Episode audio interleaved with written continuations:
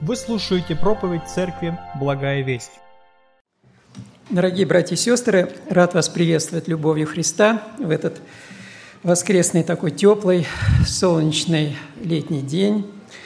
Слава Богу, что мы можем вместе славить Господа. И дальше будем продолжать изучение Евангелия от Луки. Это для нас благословение, действительно, познавать жизнь Христа более тщательно, Его чудные дела, Его учения. И это для нас великая радость на самом деле, вот видеть, как бы, когда страницы Евангелия оживают, когда вот братья усиленно изучают – делятся, и мы действительно открываем что-то новое в обычных, знакомых нам евангельских текстах. И я лично сам поражаюсь, когда вот я готовлюсь, действительно много чего по-новому открывается, все оживает, просто оживает все персонажи Евангелия, все дела Божьи, дела Иисуса Христа, Его слова. Это огромное благословение просто лично, я думаю, для каждого проповедника, кто участвует в этой в, в этом служении. Давайте сегодня прочтем Евангелие от Луки, 5 э, глава с 27 по 39 стих. Это э, история призвания мытаря Левия, и он же становится учеником э, Иисуса Христа. Немного времени проходит, он становится апостолом Иисуса Христа, одним из двенадцати, и он же впоследствии становится великим евангелистом Матфеем, который пишет первое Евангелие, такое серьезное, подробное, глубокое Евангелие для евреев, представляя Иисуса Христа как царя. И поэтому история его обращения, она удивительно, уникальна и благословенна. Мы читаем с 27 стиха, 5 глава Евангелия от Луки. После этого, после того, как, если вы слышали прошлую проповедь э, Михаила Ивановича исцеления расслабленного, было великое чудо. И после этого Иисус вышел и увидел мытаря именем Левия, сидящего у сбора пошлин, и говорит ему, следуй за мною. И он, оставив все, встал и последовал за ним – и сделал для него Левий в доме своем большое угощение, и там было множество мытарей и других, которые возлежали с ними.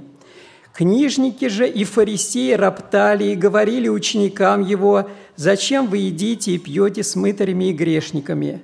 Иисус же сказал им в ответ, «Нездоровые имеют нужду во враче, но больные. Я пришел призвать не праведников, а грешников к покаянию. Они же сказали ему, почему ученики Иоанновы постятся часто и молитвы творят, так же и фарисейские, а твои едят и пьют. Он сказал им, можете ли заставить сынов чертога брачного поститься, когда с ними жених? Но придут дни, когда отнимется у них жених, и тогда будут поститься в те дни. При этом сказал им притчу, никто не представляет заплаты к ветхой одежде, отодрав от новой одежды, а иначе и новую раздерет, и к старой не подойдет заплата от новой.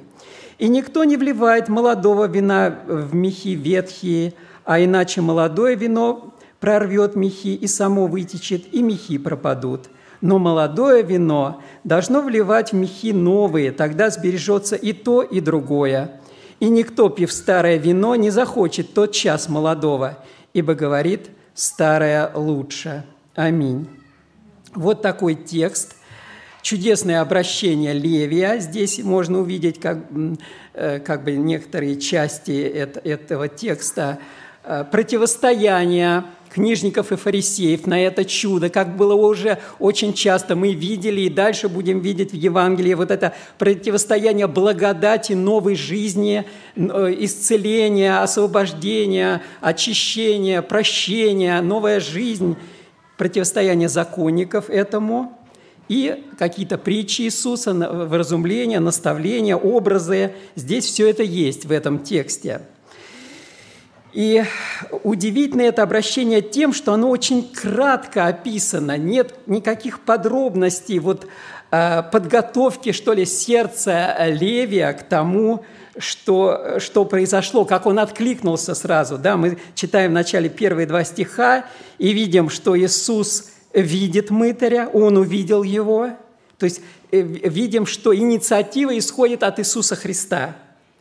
Он видит мытаря Левия, сидящего у сбора пошлин, он видит его, он делает призыв, Христос, следуй за мною.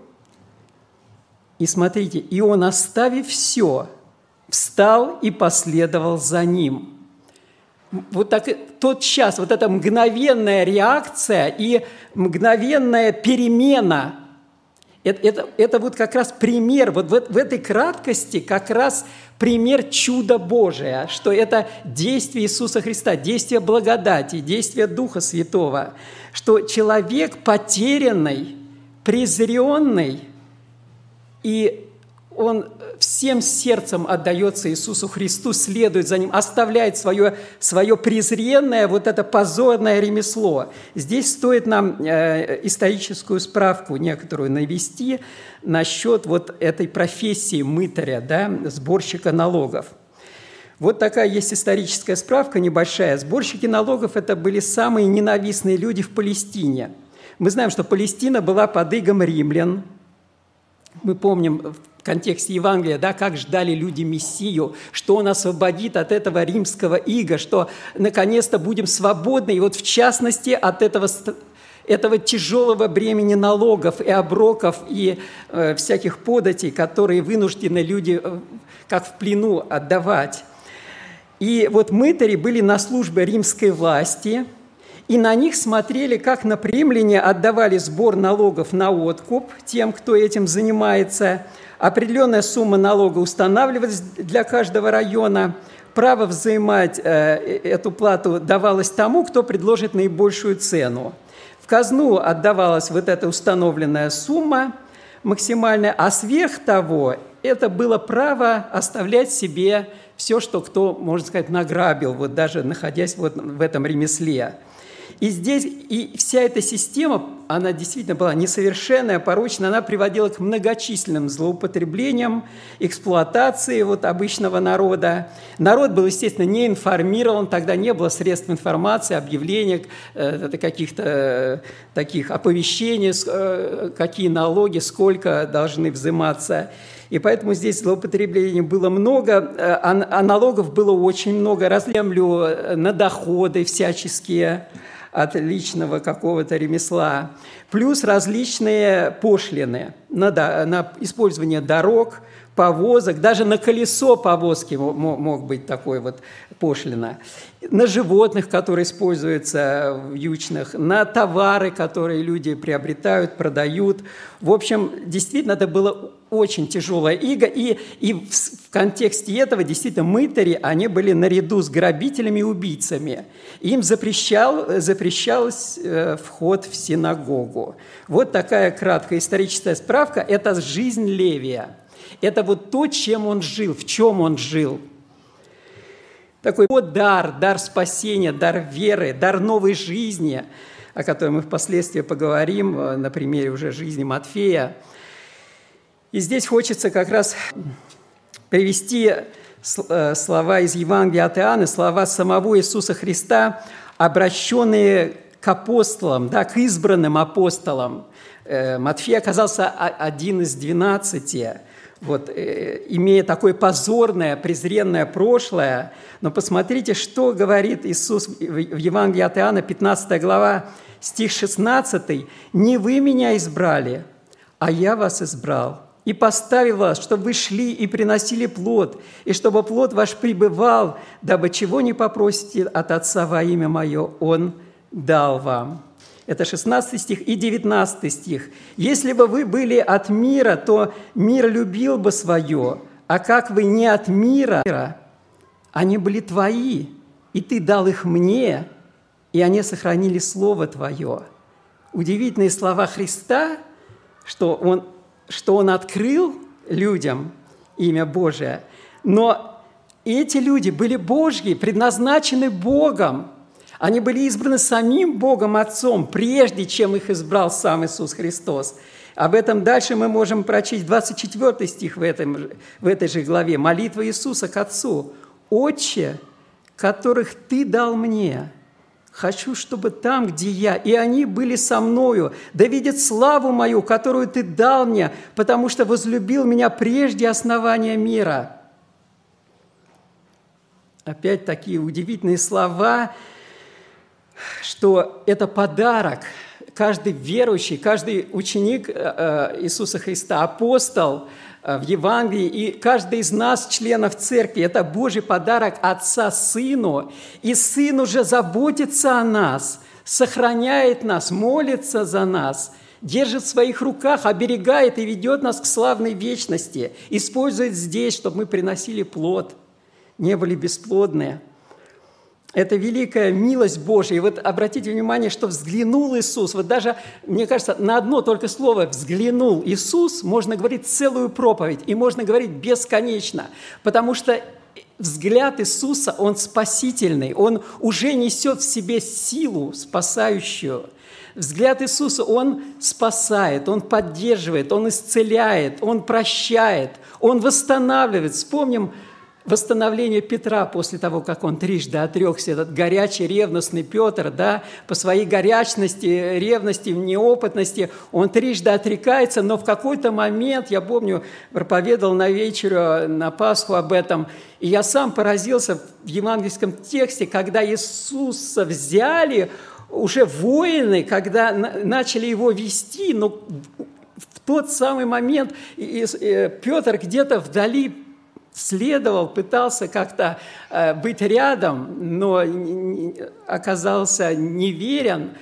Но Иисус взглянул на Петра, и этот взгляд восстановил Петра. Он, он плакал, но уже восстановленный. Э, это, это удивительный взгляд Иисуса. Действительно, об этом можно говорить э, бесконечно. И просто хочется сказать, что действительно прежде Иисус смотрит на нас – он своим взглядом нас спас, презрел на нас. Да, вот люди презирают в отрицательном смысле, а Бог презрел, Иисус презрел на нас с любовью, посмотрел и взял нас от этого мира, спас нас и, и сохраняет своим взглядом, своими очами – божественными, сильными, да, как пламень огненный, у него очи описаны уже в книге Откровения. Но этот взгляд для нас милующий, спасающий.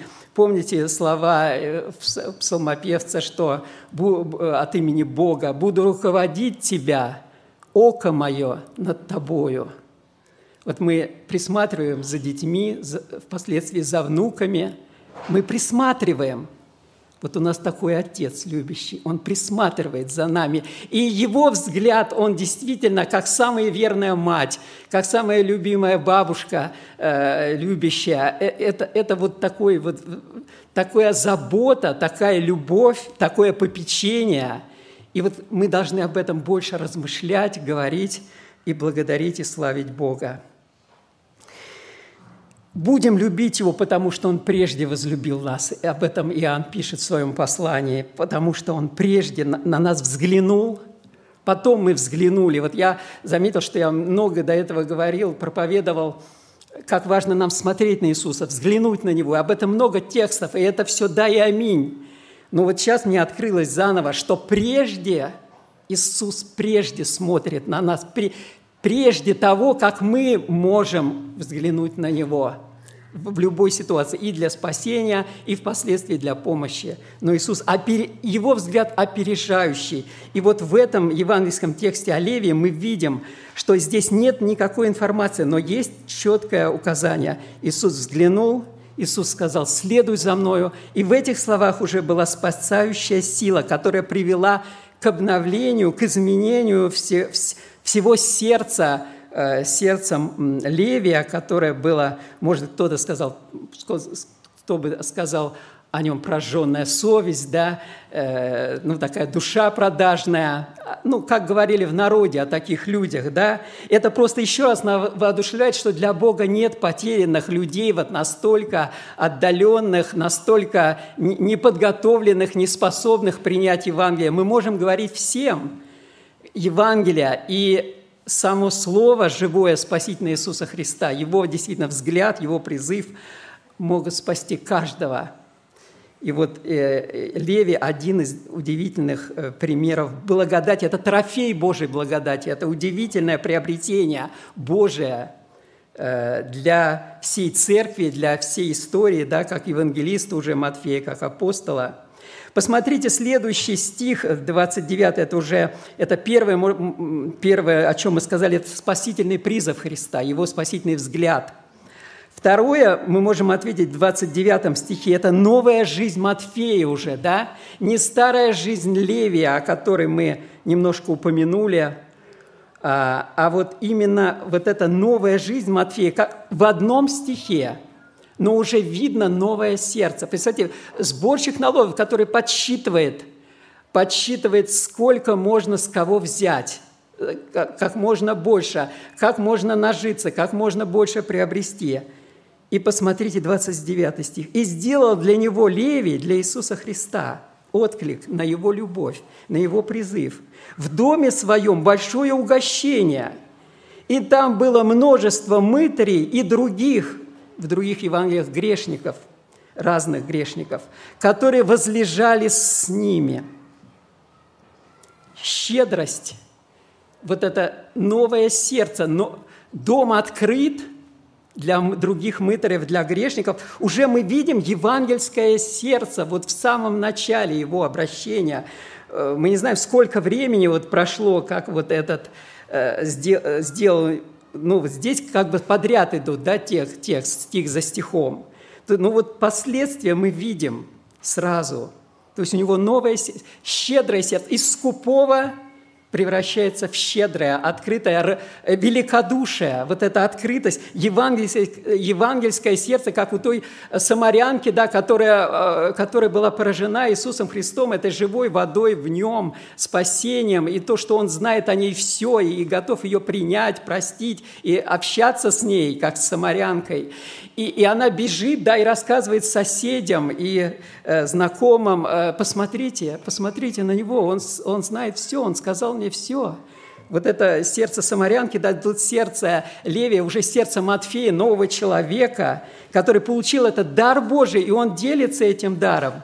Он открывает свой дом, он открывает свое сердце, призывает грешных людей, таких же, как он – и э, он понимает, что они могут быть призваны, они также могут быть спасены и помилованы, прощены, и что новая жизнь доступна. Он получил новую жизнь, и он знает, что новая жизнь доступна для других, таких же, как он. Щедрость, вот эта открытость, сердце благовестника. И хотелось бы параллельно просто увидеть такую же ситуацию в нашем же Евангелии от Луки, 19 глава давайте прочтем очень схожую ситуацию о действии благодати в жизни другого человека, похожего человека, как мы увидим. Но там более подробно описано, вот в отличие от Левия, э, совсем кратко, буквально 2-3 стиха, здесь более подробно обращение Закхея, об этом еще будем, наверное, проповедовать, даст Бог, подробно, но я просто хотел показать все-таки почерк почерк Бога, почерк Иисуса Христа, вот этого спасения, благодати, как оно похоже пишет новое в сердцах людей, новая жизнь. Посмотрите, э, Луки 19 глава с 1 по 10 стихи.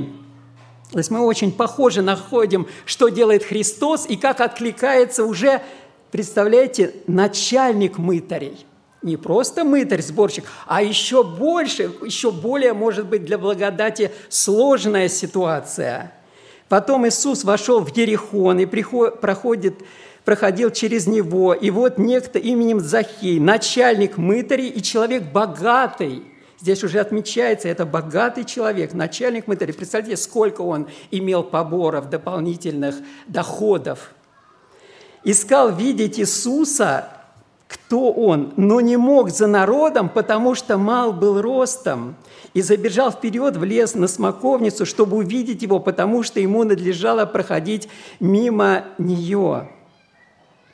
Иисус, когда пришел на это место, взглянув, обратите внимание, Иисус взглянув, Закей пытался увидеть Иисуса, но у него не получалось. В нач... Во, всяком, во всяком случае, в начальном периоде он был малоростом, у него не получалось, он пыт... какое-то искание у него было. но не было способности увидеть Иисуса в данной ситуации. Иисус его видит и говорит ему, опять смотрите, то же самое действие, как у Левия, видит и призывает. И сказал ему, Захей, садись скорее, ибо сегодня надо быть мне у тебя в доме.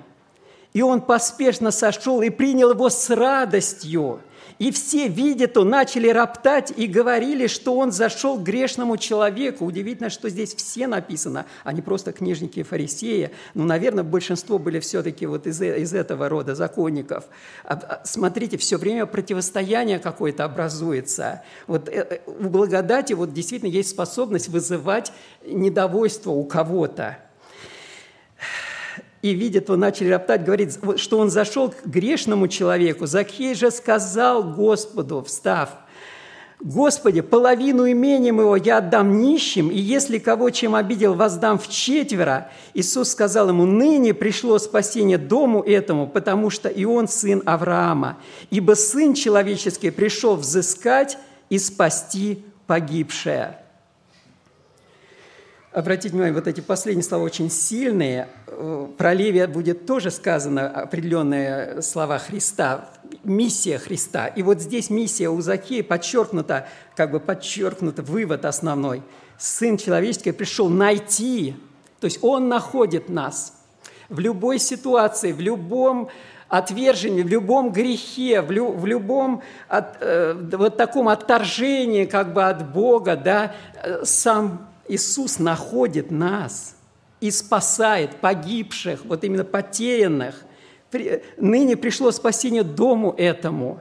Все это исходит от Иисуса Христа. И Его инициатива. Он прежде любит, Он прежде смотрит на нас и вот так относится с любовью, спасает. И какие изменения в жизни Закея, да, и, кстати, предание говорит, что про Левия, кратко там разные источники говорят, что тоже он, он раздал тоже больше, он же последовал, он оставив все, то есть он раздал, его щедрость была также проявлена, как и у Закея. Очень все похоже. Это все про нас. Я вот так думаю, каждое чудо Иисуса Христа – это про нас – прокаженный очищается. Это про нас. Мы были в проказе греха, да, и, и, и отверженные от общества, и, и не могли близко подойти к святому, к Богу. И Иисус очищает нас и, и вводит нас в свой дом, в святилище. Не так давно про расслабленного, который не имел сил сам, сам подойти к Иисусу, сказать ему что-то, даже взглянуть, может быть, на Иисуса, встав, встав, привстав, да, и, и его несут четверо, да. Но как, какой это не пример благодати Божией, что мы, мы без силы к спасению, но Бог дает силу к спасению. Бог посылает вся Троица работает для нашего спасения. Отец и Сын и Дух Святой. Об этом много в посланиях четко написано у Павла. И плюс э, кто-то участвует, э, несет нас на руках молитвы или благовествует нам, и мы спасаемся, но только по милости Божией, только даром Его благодати, даром веры, милостью Его, как, как Леви, как Захей. Поэтому э, действительно вот эта новая жизнь, и не только в характере, э, вот э, сразу мы видим в характере как Захея, так и Левия, но сейчас возвращаемся к Левию, значит, мы видим его щедрость, мы видим его сердце благовестника, и он становится в этот момент в нашем тексте учеником Иисуса. Проходит немного времени, он становится апостолом, Иисуса, один из двенадцати. Мы знаем, что большинство были рыбаками, простыми людьми, да, неграмотными. И мы знаем, как постепенно Иисус, вот не так давно мы изучали этот текст, как Он призывал рыбаков, да, они вымывали сети. Иисус сам проявляет, опять же, инициативу, а, значит, дает им чудесный улов – и потом предлагает им сделаться ловцами человеков, призывает их за собой, и они оставляют сети и следуют за ним. Но там как-то более постепенно он их так готовит, призывает. Но опять же инициатива вся у самого Христа, его действия в благодати. Здесь же такое мгновенное, сразу резкое, вот такое действительно Христос пленил плен. Вот человек был в плену греха, в рабстве э, вот, вот, это, вот этого своего ремесла греховного, такого доходного, э, продажного.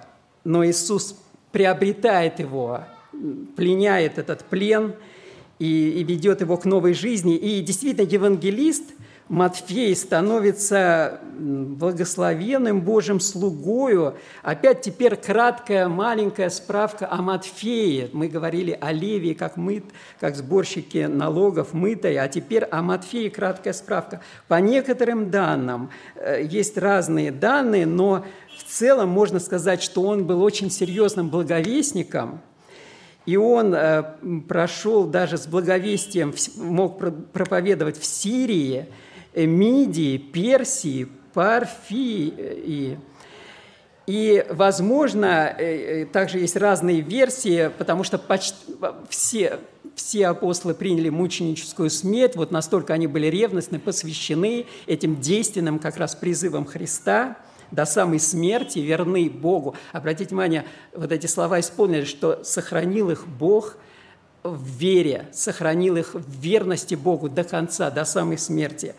И, и, и только Иоанн, он прожил так много э, времени, Бог ему дал большую жизнь, и он писал Евангелие, послания.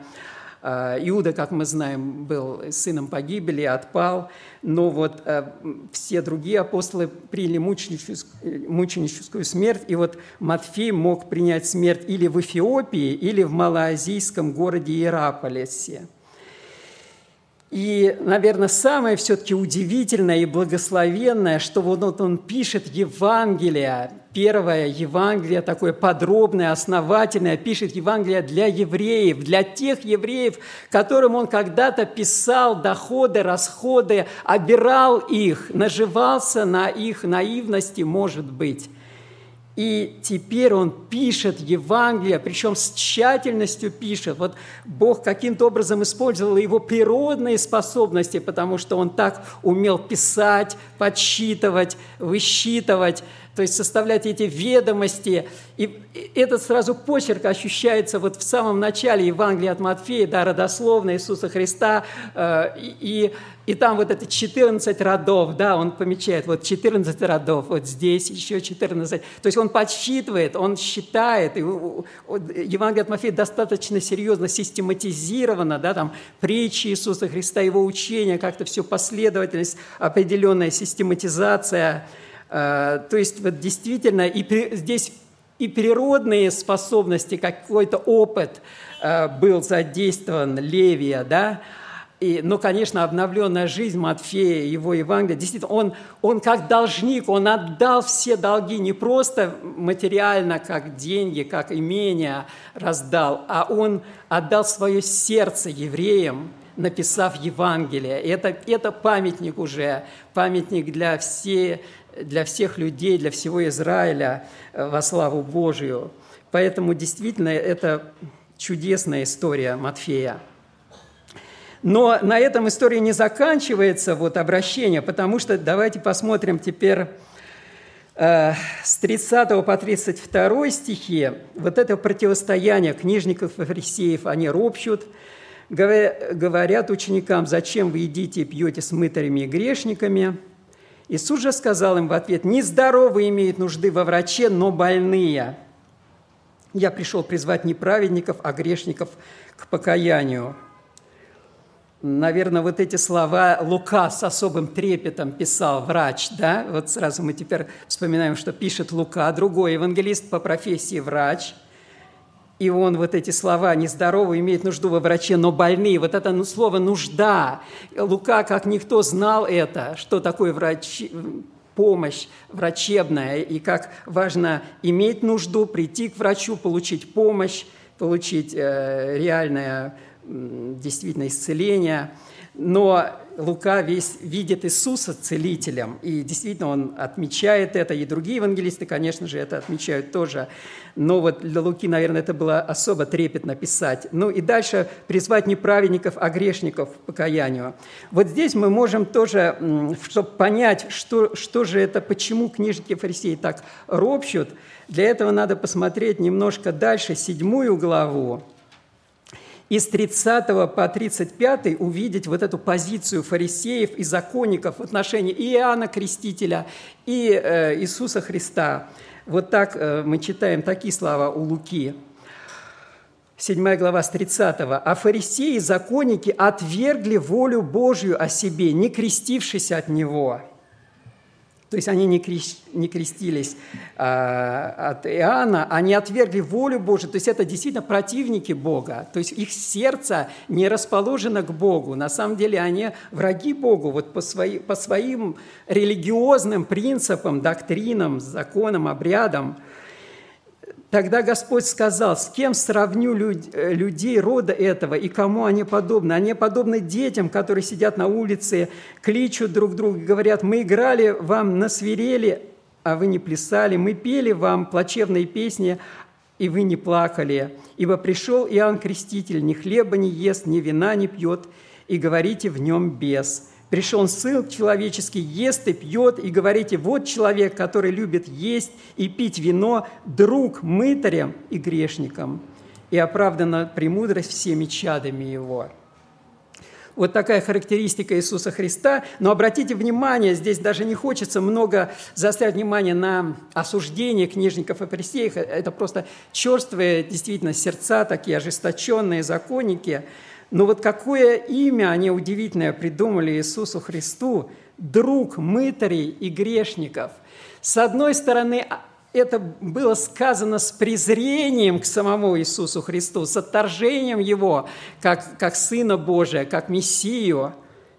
Но для нас это елей, потому что и, и, и Христос взял на себя вот это поношение, друг мытой грешников. Да, он не просто, э, как вот в нашем тексте, ел и пил, а, а друг, то есть он был близок. Действительно, это пример, и тоже пример для нас к благовестию, э, вот, э, к тому, как относиться к людям. Не всегда можно позвать человека в церковь, да, не все идут сразу в евангельскую церковь, в дом молитвы, но как важно может прийти в их дом, как-то разделить простую беседу, общение – как-то постараться быть другом для кого-то. Э, ну, об этом немало говорят наши пасторы, и слава Богу за это.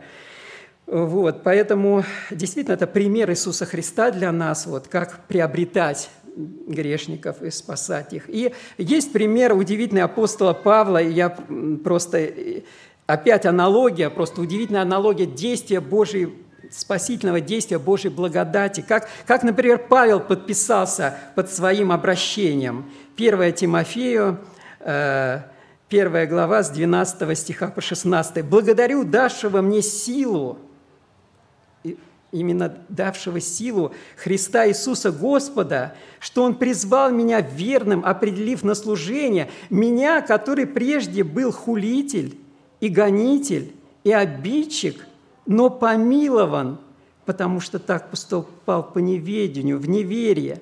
Благодать же Господа нашего Иисуса Христа открылась во мне обильно с верою и любовью во Христе Иисусе. Верно и всякого принятия достойно слова, что Христос Иисус пришел в мир спасти грешников, из которых я первый. Ибо для того я и помилован, чтобы Иисус Христос во мне первым – показал все долготерпение в пример тем, которые будут веровать в Него к жизни вечной. Удивительные слова Павла, хотя мы уже знали историю ранее Левия, Закхея, но, но Павел, Павел, Павел видел свою греховность еще в большей мере. Да, он был хулитель, гонитель, обидчик, не просто мытарь, он гонитель церкви, он подписывал, если Леви с Закхеем подписывали, как обобрать э, побольше Э, значит, да, взять налог намного больший и обобрать людей, то Павел давал подпись на убиение в церковных людей, людей из церкви первой. И, конечно, он видел свою потерянность полную, полную вот эту потерянность именно погиб, то, что он погибший грешник, первый из грешников – И, и как он пишет, удивительно, это его гимн Иисусу Христу, благодарственный. Он говорит, это, это он дал силу, он дал веру, он дал благодать. Дал вот это, благодать открылась в нем с верой и любовью. Он помиловал меня э, и показал вот это все долготерпение, милость. Э, действительно, это, это пример Павла. И, и слава Богу, за удивительную благодать такую, которая достигает вот таких грешников, которые потом поют, пишут такие гимны, хвалы. И как важно нам сохранять это чувство нужды. Вот по нашему тексту, вот нездоровый имеет нужду во, враче, но больные пришел призвать не праведников, а грешников к покаянию. Я думаю, это еще один урок для нас, чтобы нам не закоснеть, не скатиться на уровень э, самодовольных законников и нуждаться в Иисусе, как во враче, даже физически, какая-то боль, какая-то немощь Давайте взывать к Иисусу, давайте говорить Ему об этом, давайте приходить к Нему как к любящему врачу, который присматривает за нами. Вот мы говорили, как присматривает отец, мать, бабушка, дедушка а, за детьми, а еще он как врач, он присматривает за нами. Это мое личное свидетельство. У меня с возрастом какие-то новые открываются немощи физические, там в костях, суставах, разные болячки. Э, обращаюсь к врачам, ставят новые диагнозы и так далее – но я заметил, я просто начинаю чаще обращаться к Иисусу, просто взывать к Нему, иногда в слезах, иногда среди ночи, просто говорить Ему об этом, вот как врачу, вот реально иду к Нему как врачу. Э, припоминаю, как я обычно с врачами, да, э, вот и как, как обходился, и как со мной обходились. И я вот перекладываю это на Иисуса Христа, как на единственного верного врача. Я понимаю, что иногда помогают лекарства и обращение к врачам, какие-то методики, физиотерапии и так далее. Но, конечно, для нас важно, чтобы мы видели в Иисусе нашего целителя, врача, тот, кто присматривает за нами, заботится о нас, как никто другой – и Он помогает, и чтобы вся слава за, наши, за то, что мы на ногах, за то, что мы живы-здоровы, за то, что мы дышим и служим, и, и живем, и, и двигаемся, чтобы вся слава Иисусу прежде – чтобы мы не говорили, вот эта методика мне помогла, вот этот врач, вот это лекарство. Прежде всего мы говорили, Иисус держит нас, Иисус, мы в нем нуждаемся, и, и Он нас исцеляет. И, конечно, праведность, чтобы у нас не было своей праведности, а всегда праведность Иисуса Христа, вот это вмененная, вменяемая постоянно в нашей нужде. И, и хочется здесь привести Опять же историю о мытаре, еще одну историю о мытаре, только в другом контексте. Евангелие от Луки, 18 глава, 18 глава с 9 по 14 стих – это нам напоминание, чтобы все-таки в чем-то быть похожим на мытарей в сердце своем, в смирении, в нужде в Иисусе. Это притча Иисуса Христа, 18 глава, с 9 стиха Луки. «Сказал также к некоторым, которые уверены были в себе, что они праведны». Вот это самое опасное – быть в себе в чем-то уверенным. Э, кто думает, что стоит, берегите, чтобы не упасть. Вот чтобы мы не думали, что мы сами стоим, да, своими силами, что мы здоровы, может быть, своей методикой, э, какими-то достижениями и, и тем более праведны, да. Э, и он сказал, чтобы, что они праведные, и уничижали даже других. Следующую притчу. Два человека вошли в храм помолиться, один фарисей, а другой мытарь. Фарисей, встав, молился сам в себе так.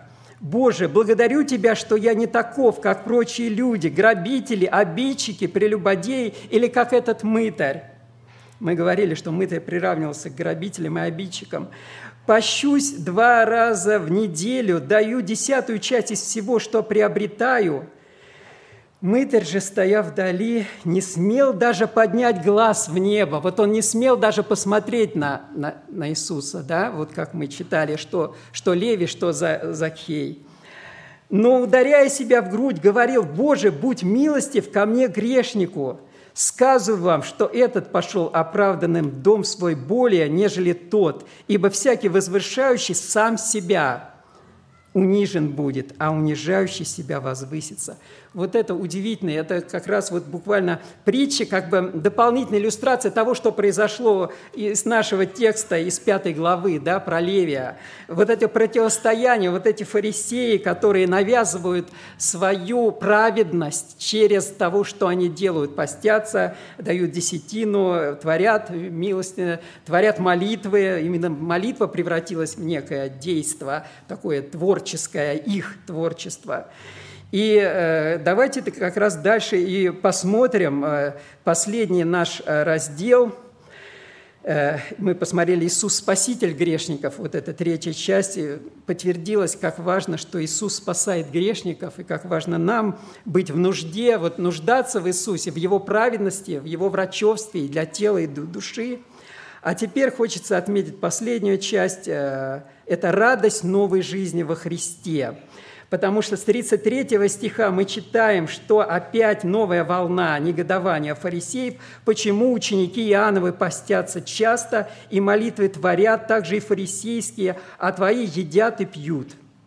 Он же сказал им, можете ли заставить сынов чертога брачного поститься, когда с ними жених? Дальше, когда отнимется жених, тогда будут поститься в те дни вот это противостояние закона, который все время говорит, что надо делать, что надо не делать. Вот это вот установление, обряды, закончество, и это, к сожалению, распространено во многих религиях, и просто это, это почерк религиозный. Он везде нам навязывается, везде представляется. Иисус же дает новую жизнь, новую жизнь, да вот как в Леве, да, до этого он исцелял прокаженного, расслабленного, чудеса удивительные. И, и здесь новая жизнь для Левия, вот такого презренного мытаря, который становится таким щедрым, э, с новым сердцем, дом открыт, сердце открыто, новая жизнь.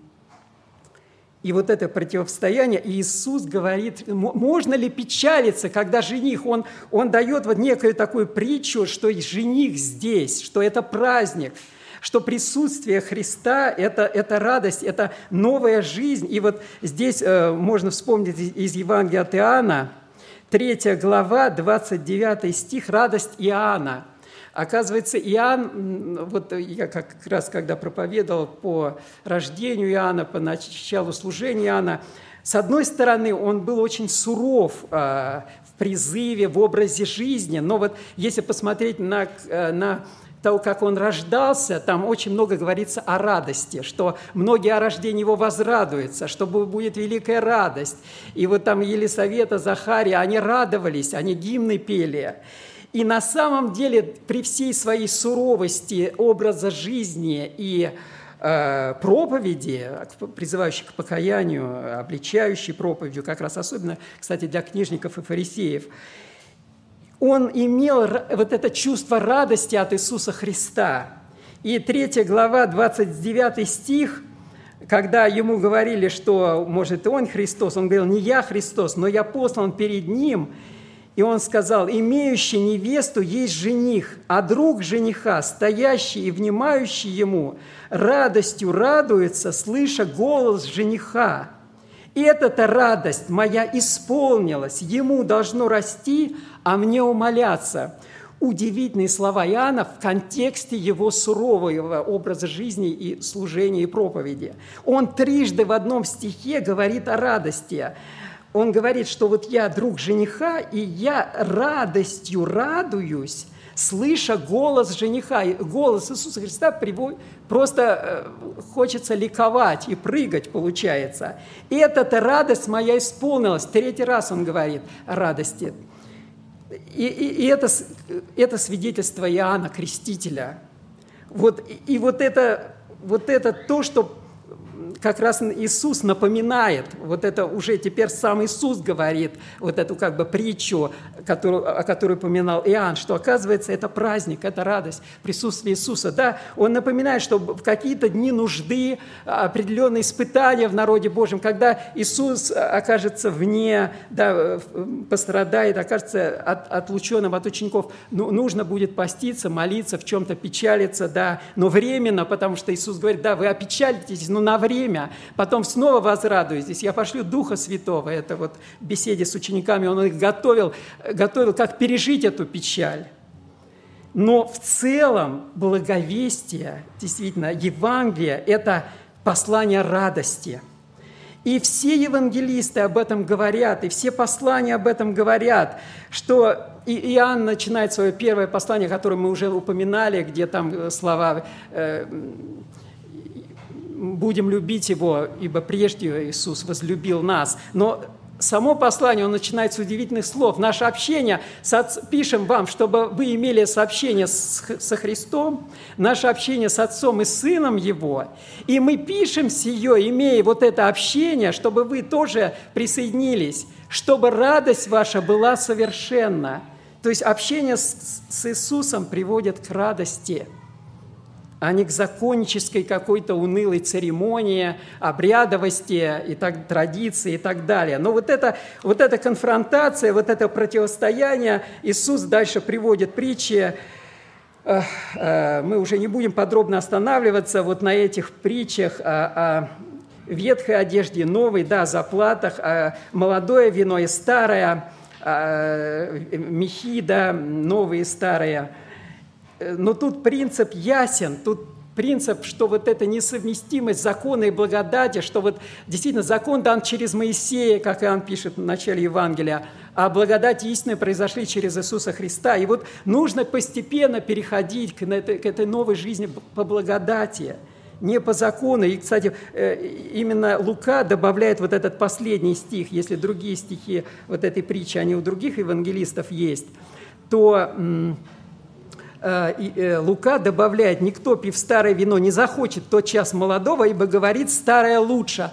То есть здесь отмечает Лука вот эту естественную склонность человека держаться старого, держаться традиции. Вот наши отцы так поступали, и мы будем. Вот так всегда было, и хорошо, мы привыкли, колея.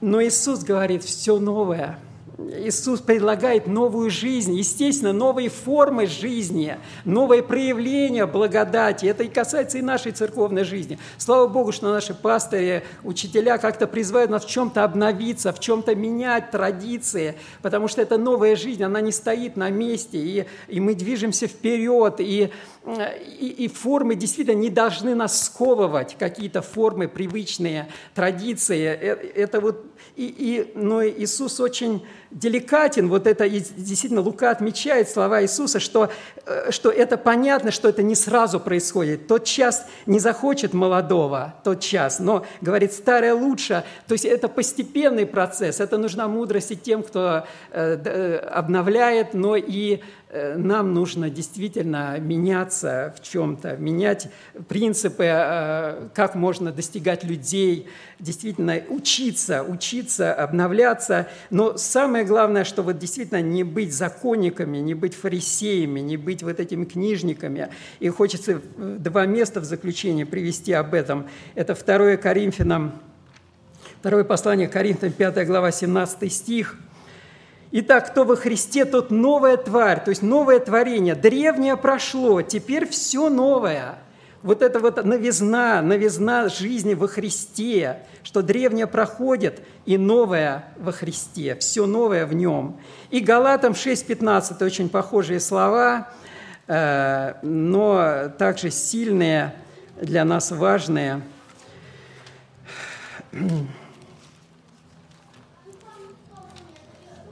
Галатам 6.15.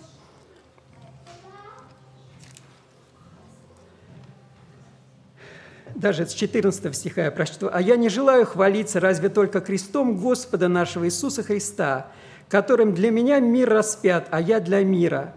Ибо во Христе Иисусе ничего не значит ни обрезание, ни необрезание, а новая тварь, тем, которые поступают по этому правилу, миром и милость, и Израилю Божию. Обратите внимание, как серьезно Павел отмечает, вот в контексте даже нашего э, евангельского текста, что вот эти фарисеи все время говорили, а вот почему не делают этого? Или наоборот, почему вы делаете это да, в субботу или еще в какой- какой-то там постоянно этот контекст вот этого спора, противоречия повторяется. Но Павел отмечает, дело не в том, что ты делаешь и не делаешь по закону, по обряду, по традиции, а как ты живешь новой жизнью, которую дает Христос. Как вот от Него, от Духа Его берешь новое сердце, вот это обновление, это щедрость, это благовестие, это радость, вот эти чувства, эмоции, любить Бога да, всем сердцем, всею душою, всею крепостью, всем разумением, как э, кто-то из Блаженный Августин, да, кажется, говорил, что люби Бога и делай все, что желаешь, все, что хочется от, от нового сердца. Вот это дела любви, дела милосердия, дела благодати. И слава Богу, что в нашей церкви это есть, и мы слышим эти свидетельства, и миссионеры, и помощь миссионерам, и время добрых дел. Это действительно щедрость, забота о нуждающихся. Это вот действительно, слава Богу. И пусть это будет в нашей церкви еще более приумножаться, и через это да прославится имя нашего Господа Иисуса Христа. Ему слава за все вовеки. Аминь. Давайте помолимся. Отец Небесный, дорогой наш Господь и Спаситель, мы благодарны, благодарны Тебе за это Евангелие, на страницах которого мы находим столько радости, столько милости, столько благодати Твоей за эти уроки спасения э, апостолов, спасения евангелистов, Господь, спасения вот Левия, который становится Матфеем, евангелистом, апостолом, верным служителем Твоим, Господь. Слава Тебе за то, что Ты действительно пришел взыскать и спасти погибшее, за то, что Ты пришел призвать не праведников, а грешников покаянию, за то, что Ты, как любящий врач, к тем, кто имеет нужду, приходишь и исцеляешь и сердце, и тело, и душу, Господь. Слава, слава Тебе за Твою любовь, милость и благодать во имя Иисуса Христа. Аминь. Местная религиозная организация Церковь Евангельских христиан-баптистов «Благая весть» зарегистрирована 24 июня 1999 года. ОГРН 103 773 974 3007.